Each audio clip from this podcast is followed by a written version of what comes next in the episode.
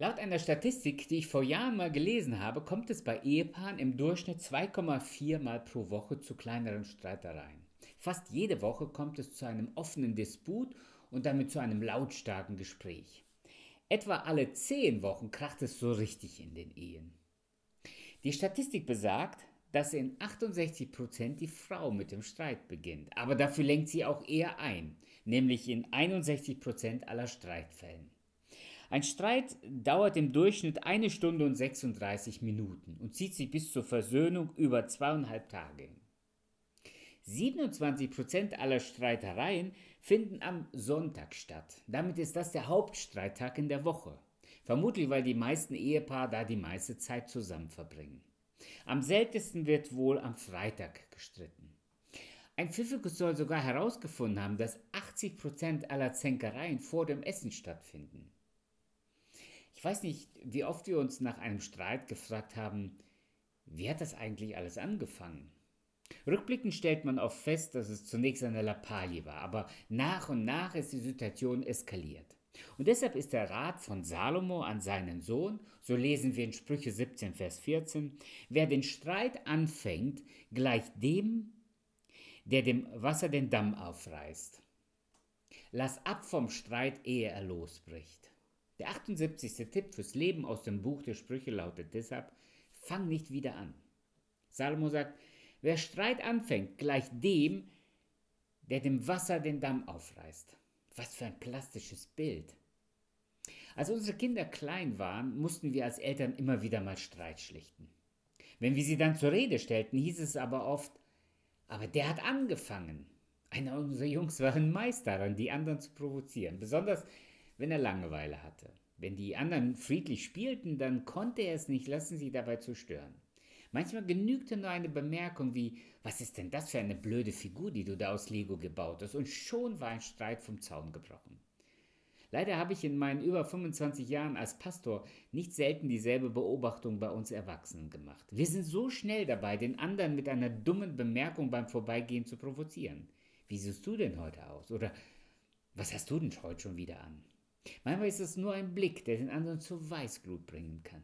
Es gibt Situationen, da hat man den Streit nicht gewollt, aber dennoch ist es zu einer Auseinandersetzung gekommen. Manchmal wollte man bewusst den anderen kritisieren, weil man glaubt, man hätte das Recht ja dazu. Am Ende spielt es auch keine Rolle, ob man absichtlich oder unbeabsichtigt einen Streit heraufbeschworen hat.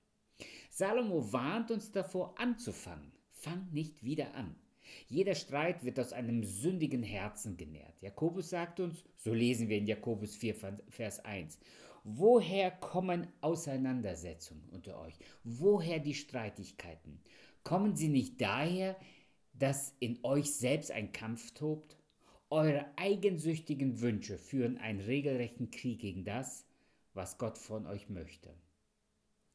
Gott hasst Streit und Krieg. Er ist ein Gott der Versöhnung. Er hat den größten Streit zwischen Gott und Menschen besiegt, indem er Jesus für unsere Sünden hat sterben lassen.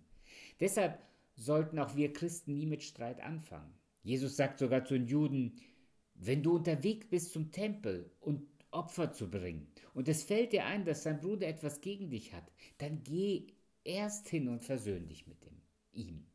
Einen Menschen, den ich liebe, mit dem streite ich mich nicht. Einen Menschen, den ich achte, den provoziere ich nicht zum Streit. Aber da, wo ich die Achtung vor dem anderen verloren habe, da glaube ich das Recht zu haben, mich mit ihm anzulegen. Dieser, dieser Vers sagt nichts darüber aus, dass wir nicht andere kritisieren dürfen. Kritik kann zwar zu Streit führen, aber es ist nicht gleich ein Streit. Kritik kann dem anderen helfen, besser zu werden, aber Streit ist auf die Auseinandersetzung mit den anderen angelegt. Der, der mit dem Streit anfängt, reißt einen Damm ein. Wir alle haben doch die Bilder vom letzten Juli im Kopf. Was hat eine unglaubliche Kraft? Der Damm muss nur einen kleinen Riss haben und irgendwann bricht er von der Wucht des Wassers. So ist das auch mit jedem kleinen Streit. Eine Bemerkung kann einen Ehekrieg auslösen. Ein kleiner Seitenhieb kann nachbarschaftliches Verhältnis komplett ruinieren. Eine kleine Provokation kann eine Gemeinde spalten. Fang nicht wieder an. Achte darauf, dass du nicht damit anfängst. Wenn du es nicht beabsichtigt hast und es doch zu einem Streit führt, dann leg ihn so schnell wie möglich wieder bei. Vielleicht hast du irgendwo mal einen Satz über Corona losgelassen.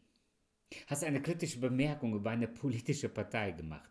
Vielleicht war es auch nur eine Randbemerkung über die Musik in der Gemeinde oder die Predigt am Sonntag. Und schon merkst du, wie die Diskussion losgeht. Salomo rät uns, lass ab vom Streit, ehe er losbricht. Beende die Diskussion, bevor man sich in hitzigen Debatten begibt und am Ende alle Federn gelassen haben. Eine zerstrittene Gesellschaft hat noch nie etwas Positives bewirkt.